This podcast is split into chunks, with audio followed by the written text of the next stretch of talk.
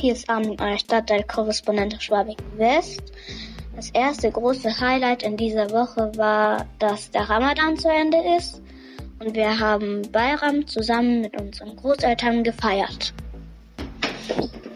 Das Geräusch, das ihr gerade gehört habt, gehört zum zweiten großen Highlight. Nämlich der Ball rollt wieder. Nicht nur in der Bundesliga, sondern auch wir beim FC Teutonia trainieren wieder draußen. Das machen wir in kleinen Gruppen. Wir dürfen auch nicht wie, wie die Profis Fußball spielen, sondern wir machen einfach Pass- und Technikübungen.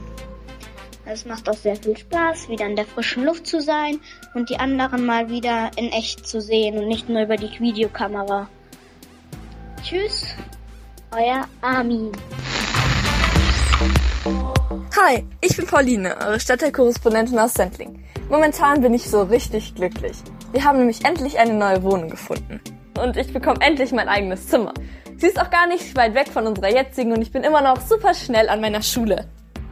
Dadurch habe ich momentan auch überhaupt keine Langeweile, weil ich jede freie Minute nutze, um mir zu überlegen, wie ich die Möbel am besten in mein Zimmer stelle. Das Blöde ist nur, dass momentan während Corona ja viele Leute zu Hause sind und sich dann auch mehrere Leute überlegen, was sie vielleicht umräumen könnten oder mal mehr aufräumen in ihrer Wohnung.